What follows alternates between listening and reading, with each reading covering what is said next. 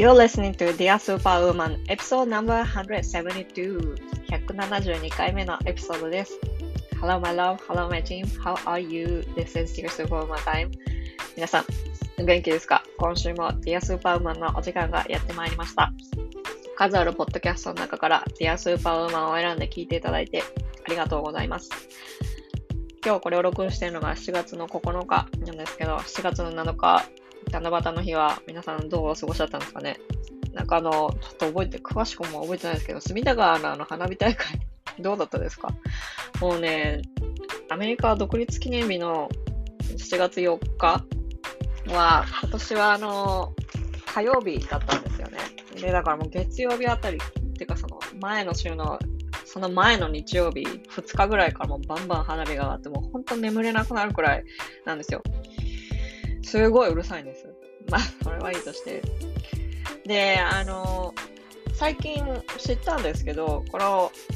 七夕って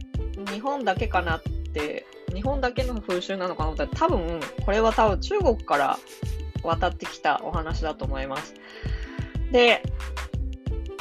チャイニーズアメリカの人から聞いたんですよ。うん、今、あんまり連絡取ってないですけど、その子に聞いたんですけど、その、それ、あ、これと同じその織姫と彦星が会う日っていう風になってると思うんですけど、これと全く同じストーリーがあって、旧正月から数えて7月の7日だから、おそらく8月、8月とかね、それくらいになると思うんですけど、その時になんかこの、ちゃんとこのイベントがあるみたいですよ。あの、七夕と同じみたいな。多分でもさ、七夕みたいに私たちがやってる七夕にね、笹にこの短冊をつけてってやるっていうのかはちょっとわからないんですけど、あの、本当に全くこの男女の一人一人が会って、会うっていう話がね、あるんですよ。きっと中国から来たんだと思うんですよね。で、えっ、ー、と、まあそれはいいとして、で、ぐだぐだ話、先週流して、まあ誰も聞かないだろうと思っていたら、なんと少なくとも100名以上の方が聞いてくださっていて、本当にありがとうございますっていう気持ちです。聞いてくださってありがとう。で、最近ちょっと落ち込む、それに絡んで落ち込む話があって、今年は、あの、誰もバーベキューパーティーに独立記念日っていうのはアメリカ人にとってバーベキューの日なんですけど、毎年毎年誘われるってその前のエピソードで言いましたね。今年はなかったって言ったじゃないですか。で、まあもちろんインフレの可能性もあったでしょう。あったでしょう。で、この大体2、3組から誘われるってお伝えしたと思うんですけど、大体 A カップル、カップル A、カップル B、カップル C がいて、C、カップル C はあのまだ婚約したばかりなんですね。で、このカップル A には子供が3人、ちっちゃい子供が3人いて、で、B カップルには子供が2人いるんですよ。で、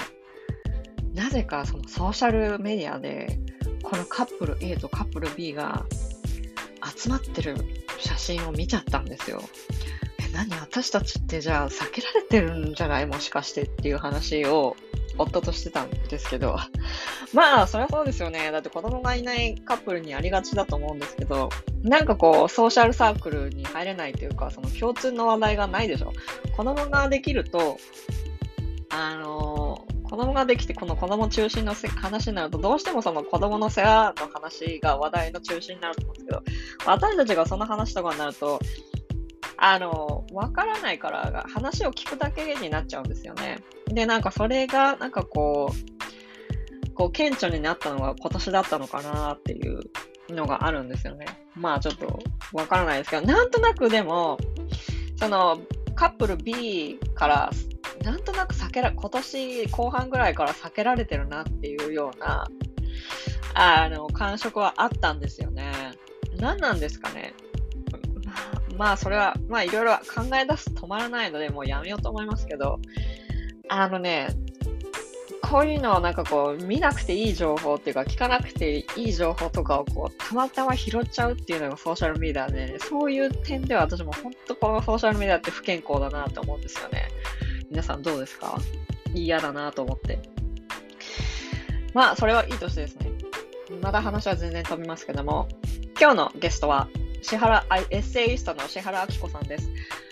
あきこさんの書くことコースというですね、もぐら会という書くことコースに私は参加していて、で、ずいぶん前からあのお世話になってるんですね。で、あきこさんから毎月お題を月の初めにもらって、で、それについてエッセイを書くっていうあのものなんですけど、で、そこで、あの、あきこさんとお話をしたりとかして、で、ゲストになってくれないかっていうことをお話ししたらご快諾いただいて、今日の、あの、エピソードを公開する、録音することになったんですけど、すいません、あの、最初に謝っておかなきゃいけないことがあって、私のインターネットの調子が悪かったのか、マイクの調子が悪かったのか、多分マイクの調子が悪かったんだと思うんですけど、私の声がもう最初から最後までずっと割れてます。あきこさんの声はすごい綺麗に入ってるのに、私のマイクのせいでしょうね。多分なんかその声がちょっと割れててお聞き苦しいかと思いますが、まあ、あんまり私も喋ってない。半分くらい喋って、あきこさんが半分くらい喋ってるエピソードなんで、なんかちょっとイライラされる方がいるかもしれないですけど、すみませんが、あの、我慢して聞いてください。あの、聞いてくださっている方は本当にありがとうございますという感じなんですけど。で、あきこさんといろいろお話しして思ったのが、やっぱりこの人と話すっていう機会が、まあ、人と対面で話すっていう機会がやっぱそのコロナ中にこうがっくり減ったじゃないとかそこでやっぱなんかこう交流する場所っていうのをあえて作ろうとしているっていうか私もこのそれは同じ気持ちっていうかこのこのポッドキャストを通じてその人が置かれている状況を把握するみたいなで把握してなんかその意見をこう公認喋ってもらうことでそういうことがあったんだなっていう、こういう背景って知ることって大切だなって思うことが最近どんどん増えてきたんですよね。で、あきこさんもそれを、その場所を作るということで、モグラ会をされてるんだと思うんですけど、なので、この、で、あきこさんのその本ですね、大人だって泣いたらいいよの本なんですけど、これも本当にすごいこう相談内容が私たちに近い、私たちの生活に近いものもたくさんあって、で、あきこさんの回答もですね、本当になんかこう、心にじーっとくるような回答がたくさんあるので、ぜひ、あの、お手に取って読んでみてください。で、あきこさんの、もぐら会は多分ね、その、毎月初めに、その、募集されてると思うんで、今どれくらい募集されてるのかわかんないんですけど、あの、ググってし、石原明子エッセイストっていう風にやって、モグラ会ってやるとすぐ出てくると思うので、ぜひ皆さん気になる方は、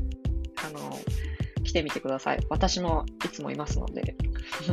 というわけで、楽しんでください。See you later!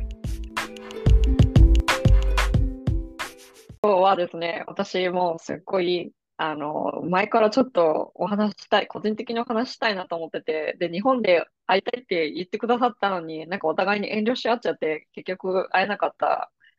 んですけど、今、あの、私は石原さんの、あの、モグラ会で、あの、文章を石原さんに教えてもらってるんですけども、あの、エッセイストの石原明子さんです。で、今日のゲストですね。なんかもう、尻滅裂になってすいません。で、私はその最一番最近読んだ本は、あの家族無計画ですから、まだ家族無計画を読み終わってないんですけど、あの大人だって泣いたらいいよっていうのは最新の本なんですけど、それをは全部読み終わったんですね。で、ここでなんかこういろいろ千原さんのその個人、千原さんという個人を知りたいっていうのと、で、なんかちょっと、まあ、いろんな媒体に出てないですね。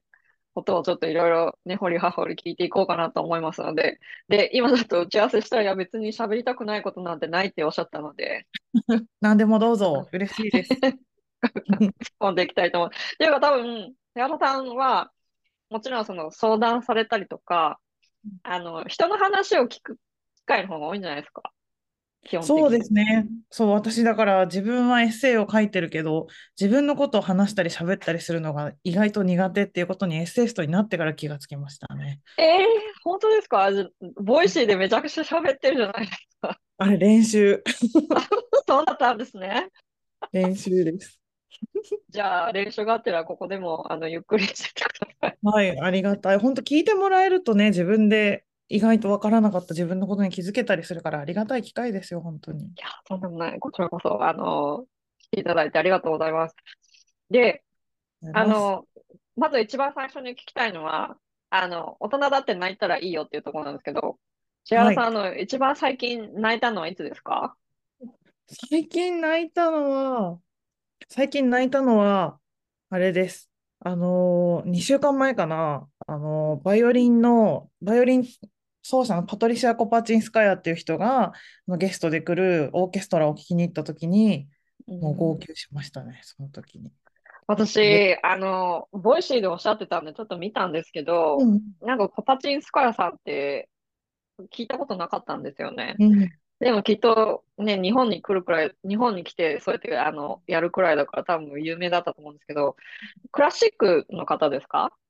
そうなんですよ。クラシックの人なんですよ。なんだけど、もうちょっとうん型破りなクラシックのバイオリニストで、なんかまあ、うん。裸足で弾いたり、あとなんか自分で弾きながら歌ったりとかで、歌もすごい上手でね、なんかこう、ソプラノで歌ったり、あと踊ったり寝転がったりも、だから本当にクラシック界のビョークみたいな感じですね。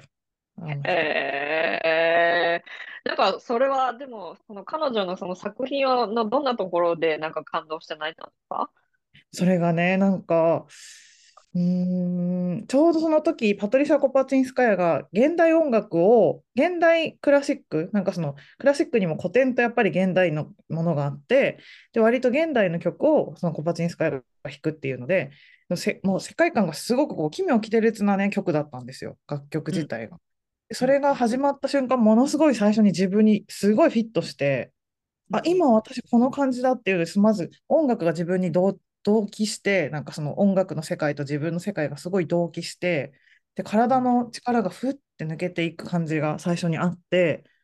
で、うん。そこからコパチンスカヤがどんどんそのバイブスを上げていって、どんどん彼女がね、開放的に弾くんですよ。もうどんどんどんどん。へで、え、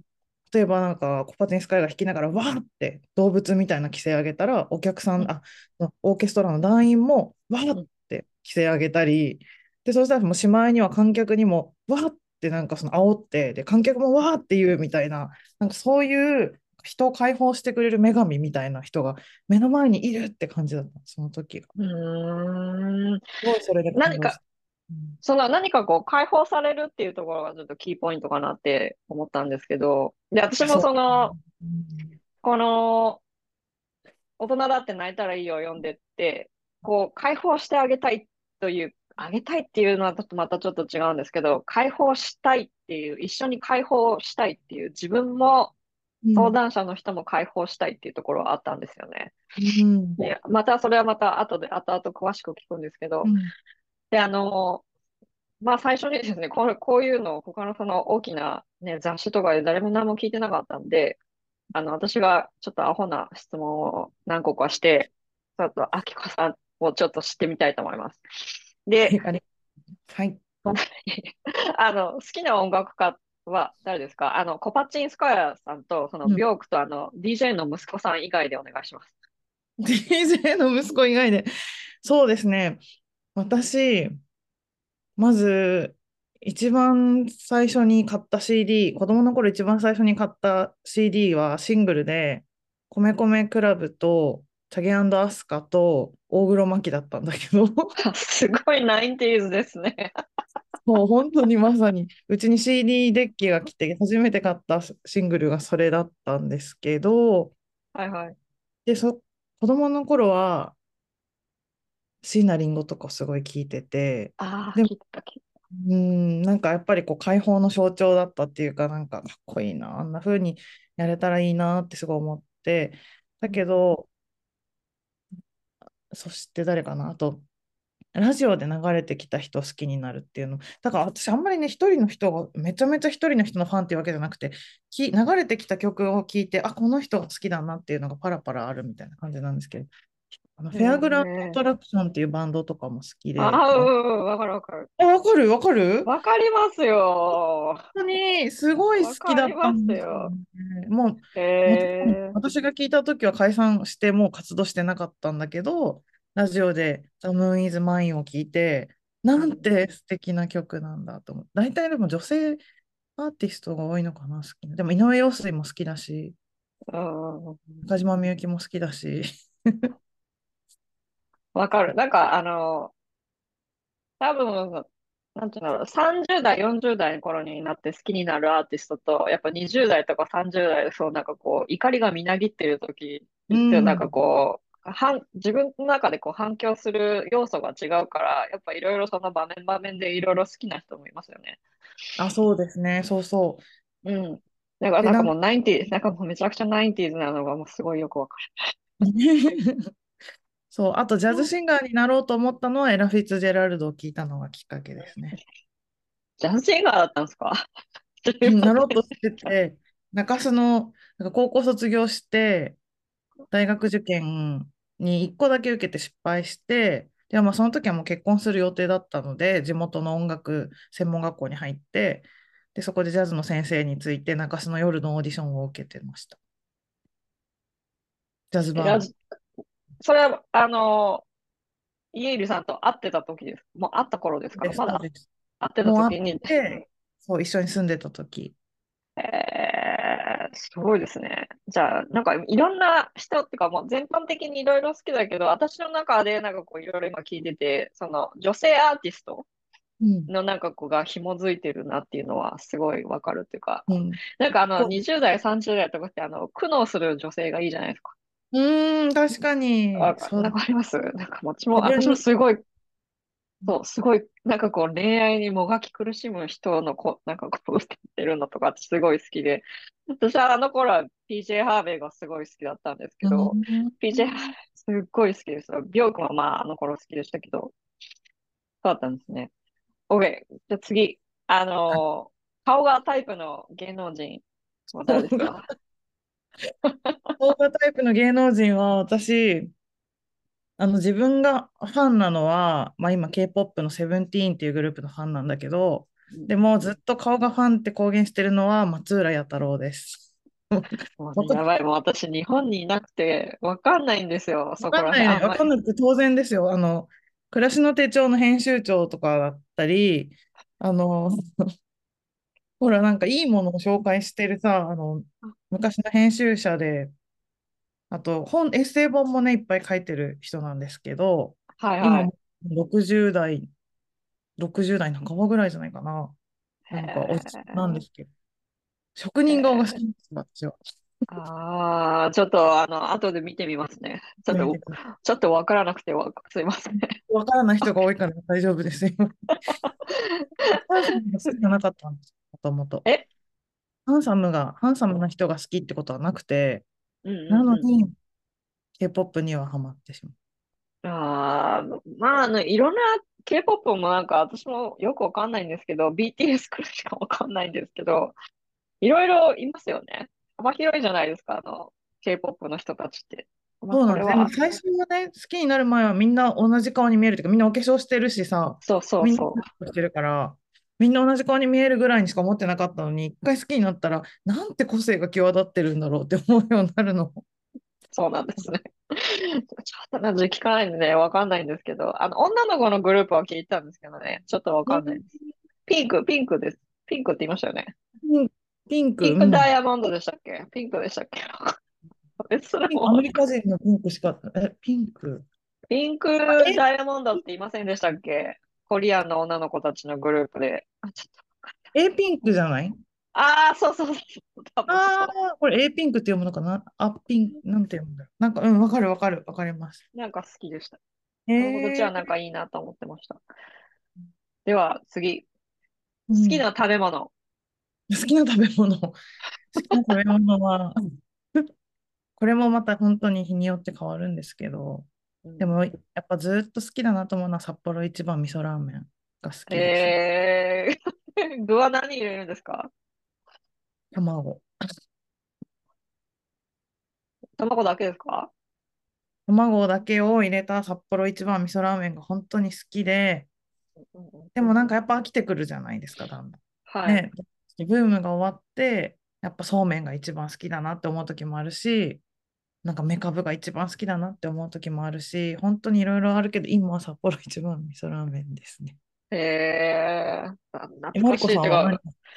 私の好きな食べ物は、あの、あれですね。なんかこう、緑のブロッコリーですね。めっちゃ健康にいい。それ、私もそういうふうなこと言いたいんだけど、あアボカドも好きですよ。健康なものといえば。アボカドはいや、いいですね。てか、調子合わせなくて大丈夫ですって。ブロッコリー好きですか？ジャンクフードで好きって言ったらポテポテトチップなんですけど、日本に、あの、あるかどうかわかんないんですけど、あの、バーベキュー味の、うん、あの、ポテトチップで、レイズってありませんか ?LAY って書く、レイズ。あるある。緑の袋のサンクリームとかあるやつ。そうそうそう。あれの、あの、バーベキュー味、あれだけはもうずっと好きです。もう、あれ以外食べられないくらい、もうポテトチップあれ好きです。へないですか？あのね、ね、持って帰って今度お土産あげたいんですけど、でもあの、ね、パンパンになっちゃうから、航空機に入っちゃったから 持って帰れないですけど、はい、ぜひ。で、あきこさん、星座なんですけど、私は、さそり座か大志座だと思ってたんですけど、どうですか？外れです。か？あれ？そうなんだ。そういうふうに見えるんだ。私は言っていいですか？じゃあ、いい 3, 番3番目の候補言ってください。3番目は、いて座。違います。あれ 正解は天秤座です。ええー、なんで、めっちゃ私自分が天秤座っていう星座と自分のアイデンティティものすごくなんか紐づいてる意識でいますよ。なんか。あ、本当ですか？私、ヤギ座なんですけど、なんかね、はい、ヤギ座に見えないでしょ私、ヤギ座に見えないって、だいたい双子、双子座か、あの、あの、獅子座って言われます。え、私さ、今まで付き合ってきた男の人、ほぼ全員ヤギ座なんですよ。もうみんどうですか？うん。どうですか、ヤギ座って。ヤギ座としか私は付き合えないみたい。なんかヤギ座はすごく相性がいいんですよ、私。あ、そうなんだ。まあ、いろんな、ほらね、いろんな組み合わせがあるからやると思うんですけど、あの、合う合わないってあると思うんですけど、ヤギ座好きな人って結構コアですよ。そうなんだ。うん、ヤギ座の男性とかってすごいこう、あ尽くしてくれる人はめちゃくちゃ愛してくれるじゃないですか。そんなことないですか？もだけどもう、飽きたらもう絶対連絡しないみたいな。そうなんだ。まあでも、ヤギ座、本当に4人、5, 4人、5人ぐらいヤギ座と付き合ったけど、それと違う別れ方はしたような気がします。あ、そうなんですね。ええー、天秤座だったんですね。わかりました。ありがとうございます。次、あきこさん、最近の一番の悩みは何ですか？悩みは、何でもいいです。悩みは、ちょっと待ってくださいね。えっと、ああ、あれですね。だから今月のモグラ会のみんなの課題っていうか宿題にもしたんですけど、まあ、じ私いつもそうするんでね、自分が何とかしたいことはみんなを巻き込んで解決しようとするから今月の課題にしてるんだけど、えスマホ、スマホ依存から抜け出したい。ああ、なんかでももうスマホって難しくないですか？抜け出すのは。っていうかもうすべての、生活のすべてがスマホに凝縮されてるから。見ようとしなくても、戻らざるを得ないことないですか？だけど私はやっぱり明確に良くないって思ったことが最近2つあって、はい、1つはやっぱり SNS で、で1つはあのソーシャルゲームです。ソシャゲですね。ああ、なんか言ってゲームをやり始めたらもう終わりですね。そうなんですね。私、ゲーム私全然やらなくて、あの、オンラインのテニスはやってたんですけど、で電池食うんですよ、すごい。マリコさんってヘルシーだね、すごく。ブロッコリーが好きでゲームはオンラインのテニスしかしないなんて人がいるんだ、世の中に。いや、っていうか本当にあのゲーム、このテニスやっても電池を食うので、あの、やりたくなくなっちゃうんですよ。確かにね、でも電池食うからやりたくないぐらいの冷静さが保てるってことは全然依存じゃないから大丈夫ですよ。私はあの今さ、日本はさ、あの、モバイルバッテリー、充電器がいっぱい置いてあるじゃん、コンビニに。見た？あはいはいはい、あったあった。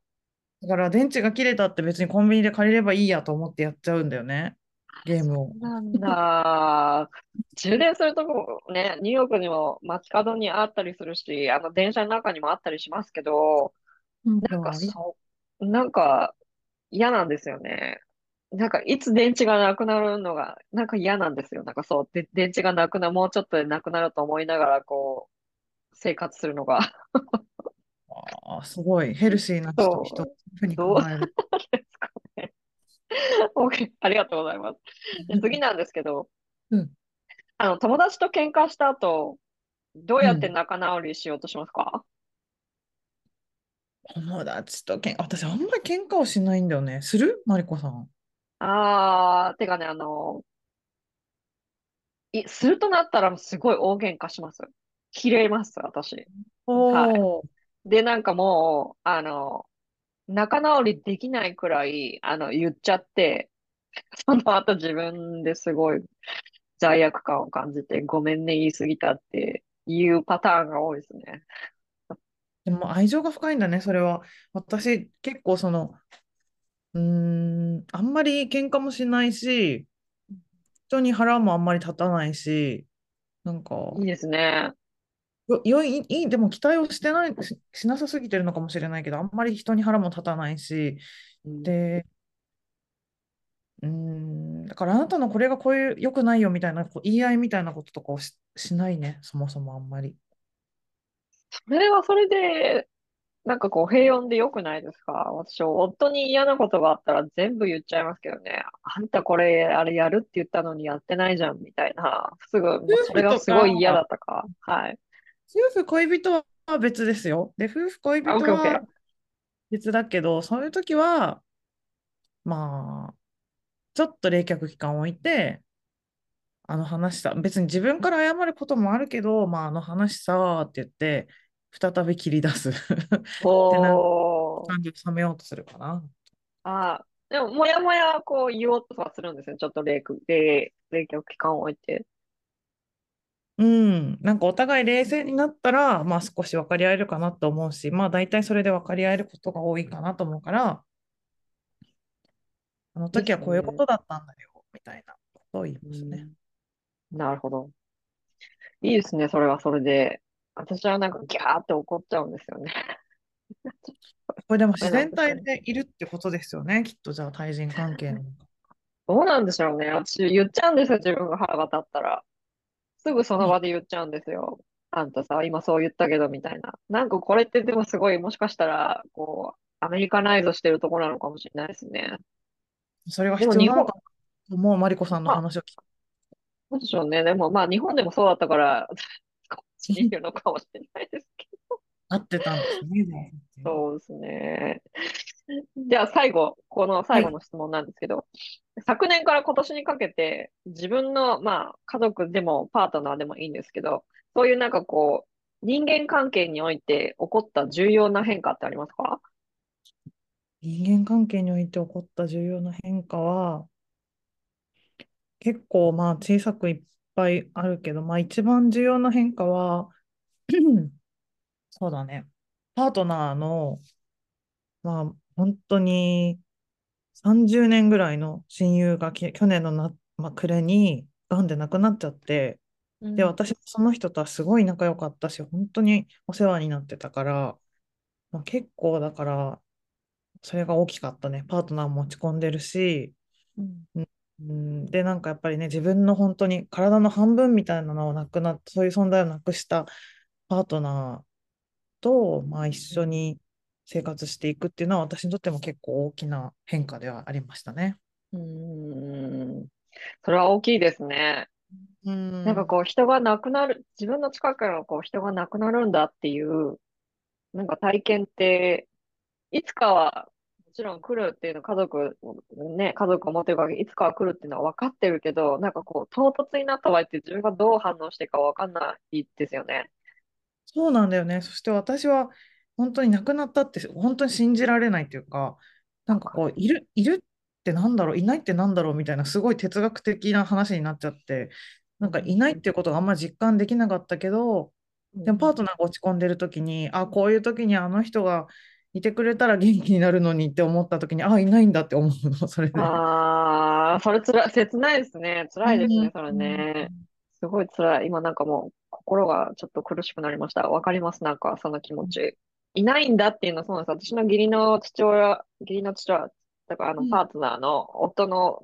お父さんが亡くなったんですけど、その時にね、いつもいたんですけど、あ、いなくなっちゃったんだっていう、その実感が、いなくなったっていう実感がやっぱその、この体感するまで時間がかかるっていう気持ちはすごいよくわかります。時間がかかるね、本当にね。うん、そうだと思います。ありがとうございました。で、こう、その、このくだらない質問はというか、ちょっとすいません、こういう質問だったんですけど。いやいや。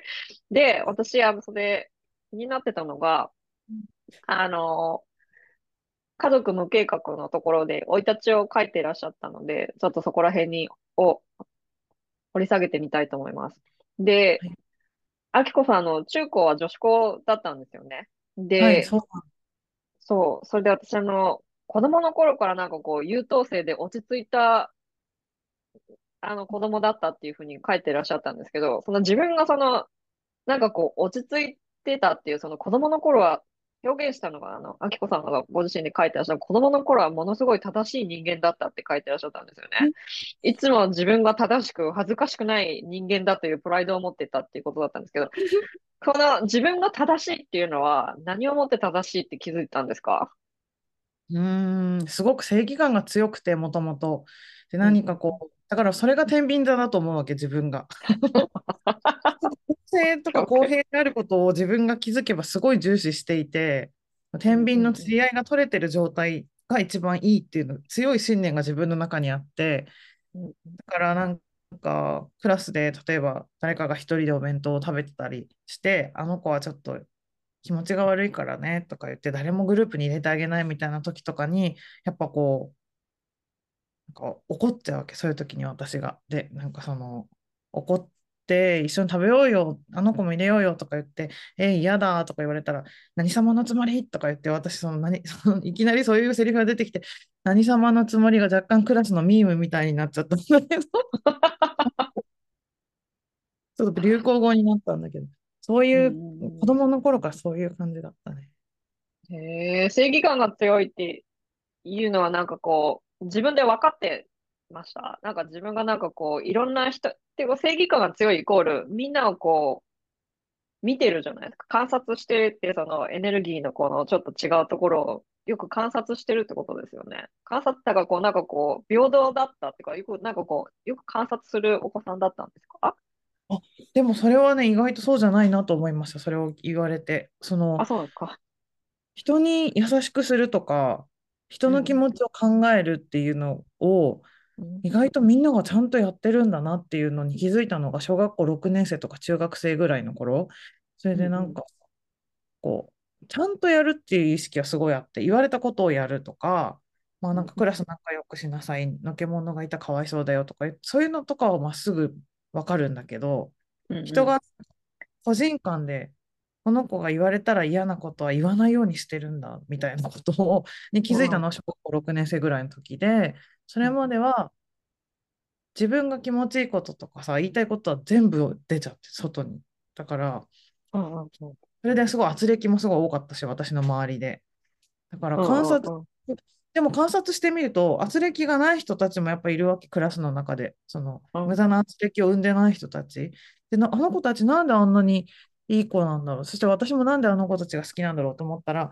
言われて嫌なことを言わないんだね、あの子たち。だから、あ、言わないんだ。私もそういうふうにすればいいのかみたいなのに初めて観察して気づいたのが遅かったですね、6、本当に。それでも小学校6年生、そんなこと考えてませんよ。私は考えな、私あんま考えなかったですね。なんか言いたいこと言いたい放題でしたね。なんかやりたいこともやり放題で、なんか、あ、これでよかったんだって思ってました。で、なんかでもそれが中、中高になるとやっぱちょっとパワーダイナミックが変わってくるわけじゃないですか。で、女子校だとやっぱそこで新しいね、人がいろんな人が入ってくるからまたちょっと違うんですけど、でもなんかその、そういうなんかこう、あって、そういうその、なんて言えばいいんだろう。正義感が強いっていうのがあって、でもその正義感が強いっていうのと、その、書いてらっしゃったのが選ばれたいっていう、その大勢の中から選ばれたいっていうそのものと、その正義感っていうのはなんかあんまり、あんまりこう、同じところにないというか、なんか大勢の中、正義感を持ってると大勢の中から選ばれたいっていうのが、その原動力だっていうふうに書いてらっしゃったんですけど、その正義感とえら、なんかこう大勢の中から選ばれたいっていうその気持ちっていうのは同じものでしたか？うーん、同じ、ある意味ではそういうところもあるかもしれない。なんかあの、大勢の中で、まあ、この集団を統率できるのは自分だけだみたいな思いとかが ああったのかもしれない。し、それで私がやらないとみたいな、そういうなんか、その、そういう意識もあったし、で、まあ、あう。ん、と、やりたい、まあそうですね、20代、うーん、あ、でもその選ばれたいって本で書いてた気持ちって、やっぱりその、みんな同じ教室の中にやっぱ入れられてて、で、うん、そこうん、からやっぱりその子を探そうとする、なんかその飽くなき、なんか苦しみの表出みたいなことだったかもしれないですね。選ばれあたいという。なんか自分は違うっていうところを表現したかったっていうのもある、ありますよ。私はなんかもう私は他の人と違うんだっていうのを、なんかこう、外に出したかったですね。ちっちゃい頃は。うーん、なんかね、やっぱり年齢が同じで近くに住んでるみたいな、そういうね、属性だけで集められた人たちが、テストのうん、点数とかだけで評価される世界の中にいて、で、なんかちょっうん、とずつさ、その中でやっぱこう、しょうもない見栄の張り合いとかさ、自尊心をやっぱみんな満たそうとするよね、子供だってね。なんかうん。その中でこう自分がやっぱりもう圧倒的に突き抜けてこの苦しみから逃れたいみたいな気持ちはずっとあったし、あで、そーれ、私ちょうど16、あの、1982年生まれって、やっぱ魔の82年生まれって言われて、あの、バスジャック犯もそうだったしさ、榊原生徒もそうだし、悪い人たちで言えばね。でもちょうど私が高校生の時に宇多田ヒカルも出てきたし、綿谷りさ、金原ひとみがダブル受賞した年だったし、そういうなんかこう突き抜けて、もうこの狭い世界から突き抜けた人たちがすごいたくさん見えた時でもあって、同世代で。いいうん。なーって思ってた。あの人たちは苦しくないだろうなーって。ああ、じゃあ突き抜けたいっていう気持ちうん、ねの中から、その、なるほどね。そこででもなんかその後に、その高校生の時に、実はちょっと間違っていると気づいたっていう、その大勢の中から選ばれたくってっていう、その自分のようなこの女子は主人公に選ばれないっていう、その優等生として生きるのにうつうす生きづらさを感じていたっていうふうに おっしゃってたんですけど、そこだ、突き抜けて、なんかこう、その自分のその苦しさから、こう、自分が感じている苦しさから、やっぱちょっと自由になりたいっていうところですよね。でそこからやっぱその、優等生として、なんかこう行って、なんか大勢の中から選ばれたいっていう気持ちにつながってったっていうのはなんとなく見えたんですけど、そこからなんかでも優等生として生きるのに薄々生きづらさを感じてたっていうのは、うん、優等生、多分優等生であろうっていうのも、多分そのやっぱり、その同じ属性の中での、まあなんかこう自分の、自分に最適なポジションを選んだ、まあしょうがなく選んだに過ぎなかったんだろうし、そこになんかあんま自分の選択というのはなかったけど、やっぱだんだん自我がね、芽生えてくると、その中でなんか本当にこれなのかみたいな、そこにもフィットしない自分みたいなのはやっぱ年齢とともに生まれてくるし、で、そこにまたその、早くこの中からもう逃れたいっていう気持ち、突き抜けたい、突き抜けて逃れたいみたいな気持ちが、まあ、突然、なんか進学とかやめようみたいな気持ちになを、そういう選択を選ばせたのかもしれないですね。なるほどね。で、その、その、こう、なんて言うんだろう。優等生として生きるのに、うすうす生きづらさを感じてるときに、あの、元の旦那さん、家入一馬さんと17歳の時に出会われるじゃないですか。で、こ。こで、その、で、き合って1年くらいですよね。1年くらいで18歳の時にご結婚なさったじゃないですか。はいで、ここでなんかこの突き抜けたいって思うひ、思ってたところで、その苦しさからこう抜け出たいって思ったところで、思いっきり突き抜けた人と会ったから、なんかこう、おって思った感じですか？そうですね。本当に全然自分が生きてきた環境と違うものを見てたし、彼は。そうんの高校うんも中退してるとか、高校中退するっていう選択肢とか私には全くなかったし、中うん退して、まあ、その美術の学校に入ろうとしたけど、寝坊して遅刻して大学受けられなかった2回もみたいな話とかを聞いたら、なんでこんな人いるんだろうと思って、もう全然私が生きてない世界を見せてくれる人だったから、うーん、なんかすごい夢中になっていたって感じですね。なるほど。で、そこで、あの、お父さん、お母さんは、ごうん、結婚は反対をされなかったんですよね。そう。そあの、こが、そうそこがすごいなと思ったんですけど、説得は別にするとかそんなんじゃなかったんですよね。何を別に？結婚をこう説得するとかそういうんではなかったんですよね。あ、そう、全然なくて、なんかその、私でも高校2年生から3年生ぐらいの時、やっぱちょっと抑うつ状態があって、少し。なんかその正義感が強かったり、まあ、あとなんかその悶々とした思いみたいなので、なんかもうちょっと学校に行きたくないなみたいな、不登校、軽度の不登校っていうか、あんまり行かないようにして、で、ちょっとこう、鬱屈としていた時期が半年か1年かあって、で、そういうのがあった時に、その彼と出会って元気になったから、まあ、両親もそこで安心してたっていうのもあったし、あとなんかうちの母とかは、まあ、ね、あなたが決めたことには妙な説得力があるから、まあなんとかなるかって思っちゃったんだよねとか言ってて思っちゃったって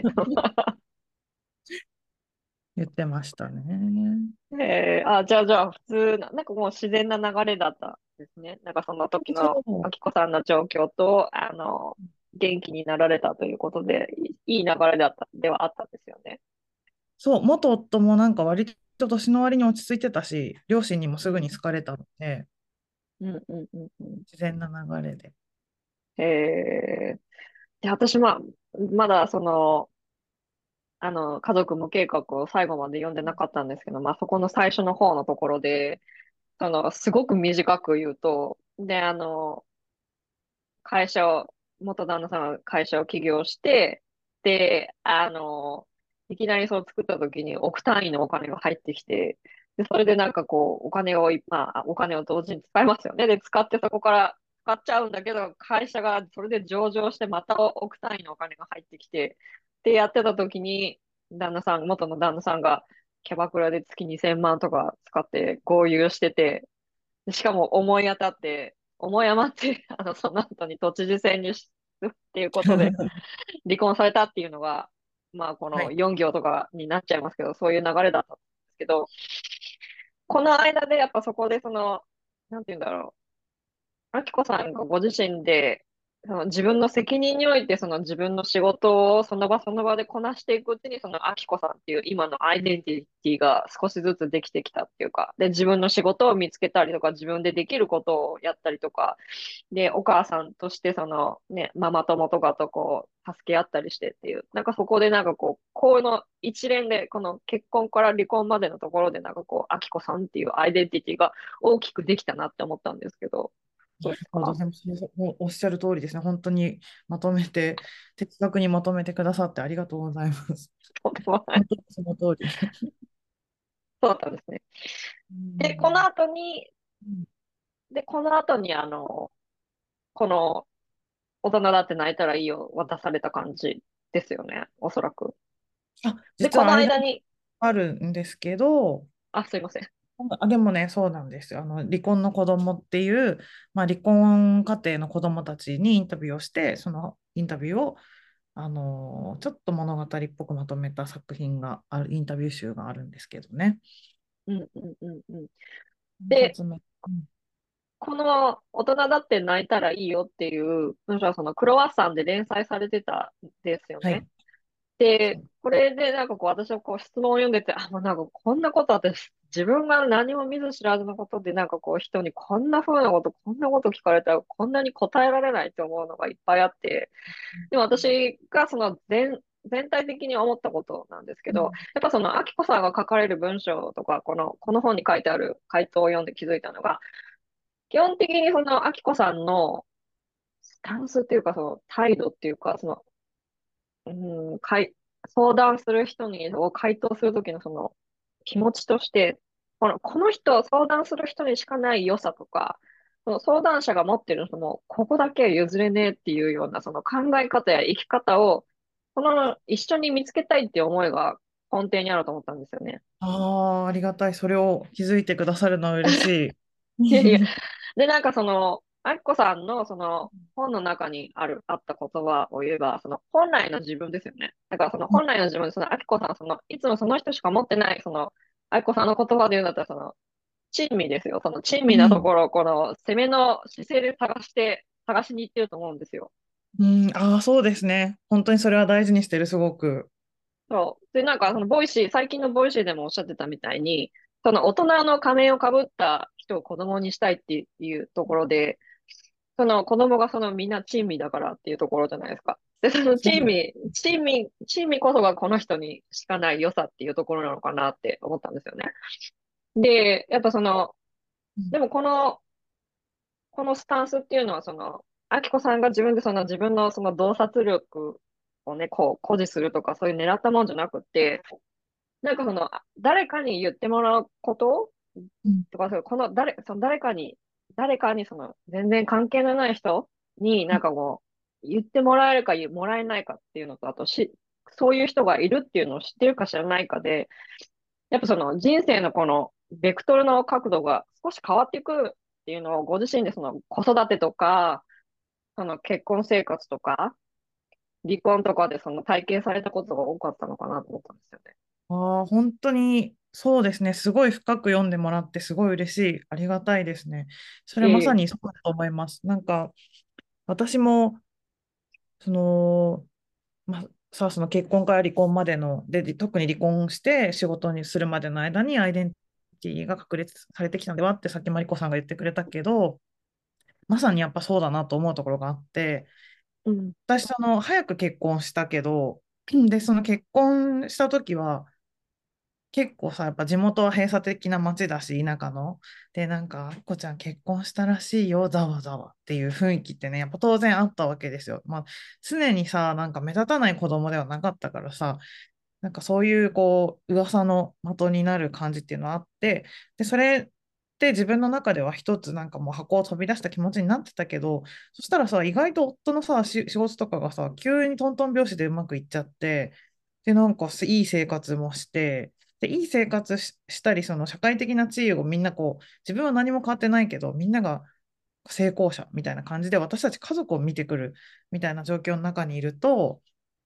なんかこう、それは気持ち悪いもんじゃないからさ、それ自体はさ。だからなんかこう、自分は箱を飛び出したつもりだけど、やっぱその成功した時点で割と箱の中に入もう一回入り直したみたいなところもあって、で、自分はてってそれでも満足だから、てっきりこのままずっと行くんだろうと思ってたら、まあ、お金もなくなって離婚しないといけないということになって、もう一回飛び出さないといけなくなったんだよね、そこから。で、まあ、本当にみんなに噂されて、みんなが知っていた私たちの結婚だったから、まあ、離婚するってなったら当然ざわざわするだろうし、なんか離婚した時にあのまとめサイトができたりとかもしたし、なんかネットで。で、そういう一部のね、本当に一部の私は全然有名じゃなかったけど、元夫とかはやっぱちょっと名前が知れてたから、少し噂も当然されるし、で、私はちょっとかわやっぱりさ、かわいそうな人になっちゃうのは嫌だなってすごい思って、嫌だなって思ってたんだけど、でもならざるを得ないのかなとか、その狭間ですごいこう悩んだ時もあったし、だけど、まあ、これはなんかまあ本人もちょっと書いたけど、自分がそのすごい家賃が深いマンションに住んでたところから、もう全然そう、全然というわけでもないけどね、なんかその、エレベーターもないようなさ、今のマンションに引っ越してきたんだけど、でもその時に、なんかうちの今の家って DIY ができるお家なんですよ。だから壁とかを塗ったり、床も張ったり、うん、現状復帰しないで、その何でも好きなようにしていいお家だから、で自分で好きなお家を作ってそこに住めるっていう、なんかその家賃はぐっと下がるけど、新しい付加価値があるっていうことが私にとってすごい大きかったし、で、これを私は選んでここに住むんだっていう気持ちが、なんかこう惨めな気持ちとか、かわいそうと思われたくない気持ちみたいなのを上回って、もう自分が望む環境を自分で手にしてるっていうなんか喜びとかでもどうでもよくなったんだよね、後がね。で、なんかそれ、それが本当に一番大きな成功体験だったと思う、私にとっては。うんうんで、うんうんうんそういうものがあると、多分その、みんなとね、どんぐりの背比べして苦しい人たちも、なんか、その、ふとしたきっかけでそういうものに出会えたらだいぶ楽になるんだろうなって気持ちは確かにずっとあるから、お悩み相談でもそういうものを提示できるといいなと思ってるところが本当に多分にありますね。うん、なんかね、そんな気がしたんですよ。なんかこう、全然知らない人からこうやってなんか、その、家族無計画でもそうだったし、あの、誰かの一言で変わっ、人生が変わったみたいなところ、場面が何個かありましたよね。家族無計画でもあったし、大人だって泣いたらいいよでもなんかあったと思うんですけど、ごめんなさい、その、何がどうあったかっていうのは覚えてないんですけど、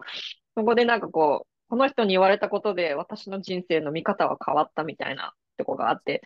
もちろんそれを狙ってるわけじゃないのはすごいよくわかるんですけど、でも誰も全然知らない人がこうやって親身になって世の中に聞いてくれる人っていうのがいるんだっていうのがわかることだけでも、だいぶその、なんて言うんだろう、安心ではない、安心というか、自分はいていいんだって思える理由の一つになると思うんですよね。うん、すごい。だね。だからなんか、そう、だからこれを、だからやってきてた、その連載でもまだ、あの連載をやってた時に、なんかそういう、なんかこう、そういう気持ちは別になかったと思う。多分もうやってる時には必死だったと思うんですよ。もう何書いたらいいかわかんないみたいなこともあったと思うんですけど、でもそういうなんか気持ちが根底にあるのはすごいよくわかりました。まあ、嬉しいな、そういうふうに読んでもらえると、本当に苦労が報われる 思い。よかったです。で、あの、もう一つ私が感じたことの中では、その、やっぱその、全然見ず知らずの人に誰にも言えない悩みをアキコさんにするのって、多分なんかこう、多分アキコさん、この人だったら、なんかこう、すべて肯定してくれるんじゃないかっていうのは、なんかそういう期待はあったと、期待はあると思うんですよね。ある程度そうやってもういろんな相談を読んできてるわけですから、読者の方も。で、やっぱその安心感っていうのと、やっぱその今、多くの人がその、今も未来も不安だらけじゃないですか。だからなんか安心したいんだと思うんですよね、やっぱ。で、でもその相談、そう、で、相談者の人がやっぱどうしてこう思うかっていうのは、やっぱ、アキコさんが個人の違いに寛容で、そのいろんな社会のルールから、今よりちょっと少し緩い社会を作りたいっていう気持ちがあるんじゃないかなと思ったんです、そ、そこに。私もですけど。それはどうですか？いや、本当にそうですね。なんかだから、結構今、私はすごい正義感が強いし、その公正に対する思いっていうのが強いっていうのは最初言ったけど、一方でなんかその今のインターネットとかのその論調、そのポリティカルコレクトネスとか、なんかそのに対する、まあ、そういったものに対する論調で、ちょっとその自分がその距離の取り方を測りかねてるものがあって、それはなんかその悪いものは悪いで議論がする余地がないっていう話。もちろんね、そういったことあるとは思うわけ。もう今更それはさあなんかそれが悪いかどうかをさ話し合うっていうのはやめようよっていうことはもちろん世の中にあると思うんだけど、ただなんかあまりにも高度なことに対して、それを今更それを議論する必要はないって、なんかその議論する必要、なんていうの、その論、うんと今更それを議論する必要はない、その発言自体が差別としても糾弾されるべきっていうことの範囲が今どんどんすごく大きくなってる気がしていて、だけど私はなんかその地方出身者だから、でだ東京でさ、大学教育とかを受けてるわけでもない、あんまり学もない地方出身者で、そうすると、その、先進的な議論が起きている場所からすっごい遠いところにいる人たちがたくさんいるっていうことも知ってるんだよね。で、そうすると、ごめんなさい、それどういうことですか？もう一回、なんか詳しく教えてください。うーん、例えば、うーん、な何が例に出せるかな、その、例えばトランスジェンダーの話とかもそうだよね。今、そのトランス差別は良くないってみんな思ってる。で、でもこれは、例えばその男子トイレ、女子トイレの問題とかがさ、ネットだとすぐ炎上しちゃうし、で、それをこう、発言すること自体が無理解だっていうふうになっちゃうんだけど、そういうふうに、このトイレに誰が入ってくるかもしれないみたいな話を危惧する人とか、そこになんか注目する人っていうのはやっぱいると思うわけ、どうしても。で、その、うんいたときに、それは丁寧に誰かが教えればいい話であって、その人いきなり差別主義者の箱に入れることではないと思うんだけど、なんかその余白がない感じ、その差別主義者か、そうではないか、みたいな、そういった感じで公平化、公正化が進んでいくっていうところに、私はなんかすごいその、うーん、距離の取り感難しいなと思っていて、うんうんうんうんうん。だから、なんかその、世の中にはその差別主義者でもないけど、その一番新しいことを知っている人たちでもない人がいっぱいいるじゃん。で、そういう人たちとなんかどうやって理解を深めていくかを考えていかないといけないのにな、みたいなことを世の中の作り方に関してはすごく思ってて、うんそうい、そうですね。今、なんでこの話したんだっけ？でも、だからそこが難しいなと思ってるところですね、今。すごいわかります。その、はっきり言って、この世の中、7割、8割、はっきり言ってどっちかっていうと9割くらいグレーゾーンだと思うんですよ。そうなんだよで、ね。そう。うんそう。で、だけど、その、巷で溢れている、そのルールとか規則とか、そういうものっていうのは、白黒をはっきりさせなきゃいけないっていう、その、理解しやすいように白黒はっきりさせるような指標はルールばっかり増えていて、その、グレーゾーン自体のことをなんかこう、話し合う場所がないっていうところなんじゃないかなと思うんですよね。で、私が一番に日本に最近帰って気づいたのが、なんかこの、政治でも何でもそうなんですけど、あの、当事者っていう、自分たちの社会は自分が作っているっていう、自分たちが作っているっていう意識がなんか、なんかないなっていうのがすごいあったんですよね。で、なんか人のせいとかばっかりにしてるっていうか、で、なんかそれ、その、なんていうんだろう。人のせいにしてるっていうのもあるし、その誰も責任を取らないっていうのもあるし、のもあるんですけど、それよりもなんかこの、話し合う場所を作ることによって、そのグレーゾーンっていうのが、を理解、少しでも理解できるスペースっていうのがもっとあってもいいと思うんですよね。で、そのグレーゾーンを話し合うその場所とかがないかばかりに、そのあれはダメ、これはダメっ、これはいいとかっていう、その二次元論的な話ばっかりになっちゃって、で、なんか、その全体自体、その社会全体はちっともいい方向に行ってないっていう、なんかそんなことを考えたんですよね。やっぱ日本にいるときに。なんか、あれはいい、これはダメっていう議論ばっかりしてて、社会全体が全然いい方向に進んでいかないっていう。でもなんでそれがいい方向に行かないかっていうのは、やっぱその、人に優しくするっていうところだと思うんですよ。行き着くところは。で、ねそう、だから善意だと思うんですよね。で、だからその人に優しくするのって優しくする側がそのリスクを負うことは多々あるけれど、無料じゃないですか。で、そう、だからその金銭的なその利益も何もない善意って、でもそれこそが社会を作っていると思うんですよね。うん誰もが自分の社会の一員なんだから、いずれ、多分確か、あきこさんもどっかで言ってたと思うんですけど、自分にそのカルマとして返ってくると思うんですよね。うん。いや、うん本当にそう。なんか、私は割とその自分がやってることは全体的にその社会とか人を信じたいという自分の欲望がやっぱりその根底にあるなと思っていて、だからその相談者の人たちも、もしかしたら誰かが読んだら、こんなのアウトでしょみたいな、こんなことなんかもう怠けてるだけでしょみたいなことを思う人がいるかもしれないけど、うん。そういう、でもこの人のこの発言の裏には絶対そうせざるを得なかった理由があるはずと信じたいと思うし、なんかその差別発言に見えるようなことを言った人も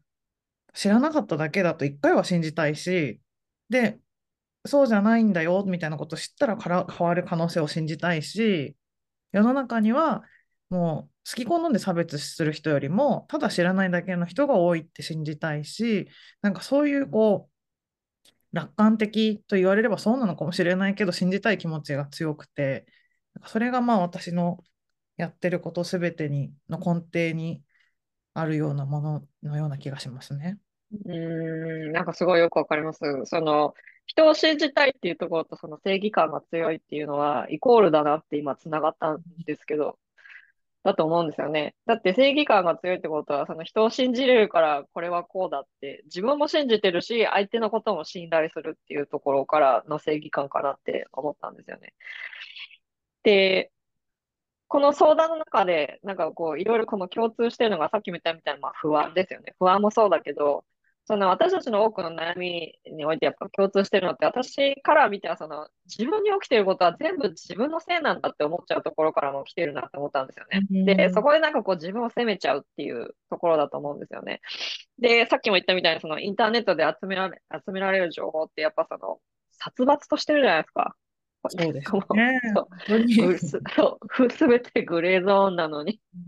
こんな黒と白みたいな。だからこういう環境もだから悩みにつながっていくのかなっていうのは思いましたね。だからなんかここで必要なのってやっぱ集まっていろんな人のとこ、いろんな境遇の人と話すことなんじゃないかなっていうのは思ったんですよね。うん、で、うん、そう。で、アキコさんこれ言ったのかちょっと覚えてないんですけど、どな、他のどなたかが言ってたのもちょっと覚えてないんですけど、やっぱそのコロナになってその対人関係、対人関係がぶっ飛んだじゃないですか。で、たわいのない話とかおしゃべりっていうのが毎日生活からなくなっちゃったじゃないですか。で、だから、そういうなんかこう、でも、その、そういうたわいのない話っていうのが、あの自分の人生をいろんな場面で支えてたっていうのに気づいたって誰かが言ったんですもしかしたらあきこさんかもしれないんですけど、だからなんかこの自分のどうでもいい日常のことをこう、ね、何も言わずに興味を持って聞いてくれる人がそばにいるって安心だし、いろんな人の理解につながるんじゃないかなっていうのは思ったんですよね。っていうのが、あきこさんの本を読んだ感想なんですけど。ああ、嬉しいです。なんかすごく自分じ、それを聞いて私自身でも自己理解が進んだし、自分がやっていることへの理解が進んだし、でしかもやっぱりその話を聞くことが大事っていう思いが本当に私にもあって、だからモグラ会もやっているので、モグラ会も、まあ、ただ、あの、マリコさんがね、いない方の話すことコースは、あの、ただ2時間、3時間、下手したら4時間、姿勢の人の話をみんなでただ聞くだけなんですよ。で、それって、とんでもなく不毛だと思う人もいるかもしれないし、なんでやるのって多分思う人いっぱいいると思うんだよね。で、それも姿勢の人だから、で、しかもいいこと言わなくていいですって言ってるから、別になんか毎回学びがあるとも限らないし、何を受け取るか自分次第だし、ある人は近所の人の悪口をずっと言うかもしれないし、ある人は子育ての愚痴をずっと言うかもしれないけど、でもなんかそういうものを受け止める中に絶対大事なことがあると思って私はやってんですよね。うん。大事なところってどんな感じですかどんなことですか例えば。うーん。だからその、どんどん効率化が進む中で、時間をかけてでしか育めない人と人とのつながりとか、人への信頼感とか、人の存在を感じることとか、そういうのって多分、効率的にやることにも限界があると思うんだよね。他人の存在を感じるっていうこと。自分が他人の中で生きてるっていう実感とかも、そのデジタルと効率にはやっぱり限界があると思ってて、だからそれを時間と手間をかけて、うん、まあ、システム化しつつ、それをわざと非効率な形でやってるっていうのがモグラ会ですね。うん。皆さん、モグラ会入りたくなったでしょう？ぜひ、あの、話す方には、モグラ会、私は入ってないけど。時差がね、申し訳ない、本当に。いえいえ、そうそうそう。時差がね、私もなんか日本に帰った時、たまにだったら行けたらいいんですけど、時差があって、そうだから、なかなか参加できないから入れないんですけど。ね、だからぜひ、あきこさんのところでですね、なんかこう、いろいろ気づきたいっていう、その、多分その、人との会話だったりとか、人にただ話し、話すだけでも、何でもそうなんですけど、人と話す、話したり、その、なんかこう、今で言う言語化とはまたちょっと違うんですよね。ただ単純になんか自分の思ったことを自分が好きなように言うことによって気づくことってたくさんあると思うし、ただただ誰かが周りに聞いてくれてる人がいるっていうだけでもやっぱ、だいぶなんか思考、思考っていうか考え方がやっぱ変わってくると思うんですよね。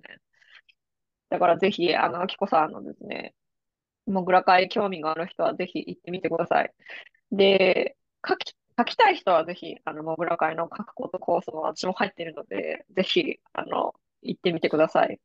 いや本当に素晴らしいですよ、毎回マリコさんの原稿。それで学びが多すぎて、この前ね、マリコさんにちょっと登壇してもらって、ニューヨークと日本をみんなで見つめ直そうみたいな、まあ、お話とかしたりして。だからね、あのオンラインででもよかったのは、こうやって海外のメンバーが入ってくれたり、東京以外の人とも話せるようになったことが本当に良かったですね。ねえ、よかったですよね。というわけでですね、なんか、この大人だって泣いたらいいよのですね、本当は宣伝しようと思ったのに、最終的にはモグラ会の宣伝になってしまったんですけど。どっちもよろしくお願いします。どっちもお願いします。はい、ぜひ、あの、気になる方は、あの、いろんなところに売ってるので、どこ、あの、本当にいろんなところに、あの、売ってますので、あきこさんの方は、売ってますよね。あの、だからぜひ読んでみてください。今日は、あの、エッセイストのし原明子さんでした。どうもありがとうございました、今日は。ありがとうございました。ありがとう、マリコさん。いえ。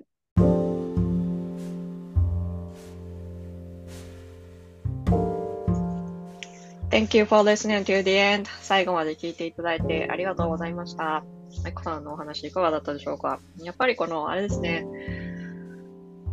文章を書く方っていうのは、その文章から、その文章で読むことだけじゃなくて、その行間から出てくる何か、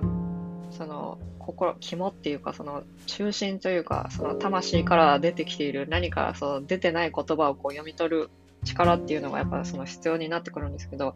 あきこさんはそれに、あなたの肝はここですねっていうところをこう、探り当てるのが本当に上手だなっていうか、すごい能力、高い能力をそこをお持ちだなって思うんですよね。多分その大人だって泣いたらいいよっていうのを読んだらわかると思うんですけど、こう、なかなか一方通行じゃないですか。この読者の方のこのお悩みをあきこさんに投げかけ、で、あきこさんはその文章から出てくる言葉をこう想像しながらこの答えるっていう、お互いにその会って話してるわけじゃないし、お互いのそのバックグラウンドがわかるわけでもないし、お互いになんかこう知ってる間からでもないのに、知らない人、ね、ここまでなんかこう共感してもらえる経験っていうのはすごい、本人にその悩んでる本人に対しては、すごいこうありがたいことだと思うし、で、ここでなんかこうできた空間っていうのは、なかなか日本、今の日本で足りないところなんじゃないかなって思うんですよね。ぜひ、あのモグラ会、私も入ってるモグラ会にですね、入ってみたい方は、あの、石原明子、モグラ会っていう風にググるとすぐ出てくると思うので、私の文章とかを読みたい人もいいかもしれないですけど、もし読みたかったらですね、しかも、あきこさんと、あきこさんにいろいろその、質問を投げかけられて自分の考えを深めたいという方はですね、ぜひ、あの、あきこさんのモグラ会に入ってみてください。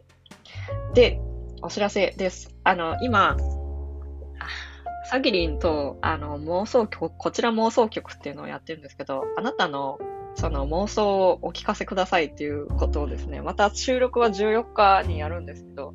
それについてあの何か自分の妄想ですね、例えばアイドルとああしたりこうしたりっていうようなその妄想が、セクシャルな妄想があったらですね、ぜひ、ああの、サギリーのアカウントに行って、あの、妄想を応募してください。誰も否定しないし、全肯定しながら面白おかしく伝えております。で、もうそろそろあの募集しようと思っていたんですけど、もう一つお知らせがあって、あの、タロットカードの占いを毎月お送りするというサービスを始めようかなと思っていて、で、それはあのカードで送るんですよ。あの、メールで、郵便で送って毎月あなたの必要なメッセージは何ですかっていうのを私が占って、で、そのカードを、あの、私が文章に書いて、で、アメリカから、あの、エアメールで、いろんなところにお送りするっていうことをやろうと思ってるので、それはもうすぐ、あの、材料が揃ったら始めようかなと思ったんですけど、まあね、最初だったら1年間、最初だったらね、年末ぐらいにやろうかなと思ったんですけど、まあでも材料は揃ったら、その適宜始めようかなと思ってて、ただ、その、手書きなのでで、手作業なので、すごい時間かかると思うんですよ。で、だからそんなに多くの人は受け付けられないんですね。多分ね、10人くらいまでしか受け付けられないと思うんですけど、ご興味がある方は、あの、もうそろそろ募集しようかな。まだ材料が揃ってないんですけど、それが揃いはじ次第始めようかなと思ってるので、ぜひ、そう気になる方は、私のインスタグラムのストーリーズをにらめっことにらめっこしててください。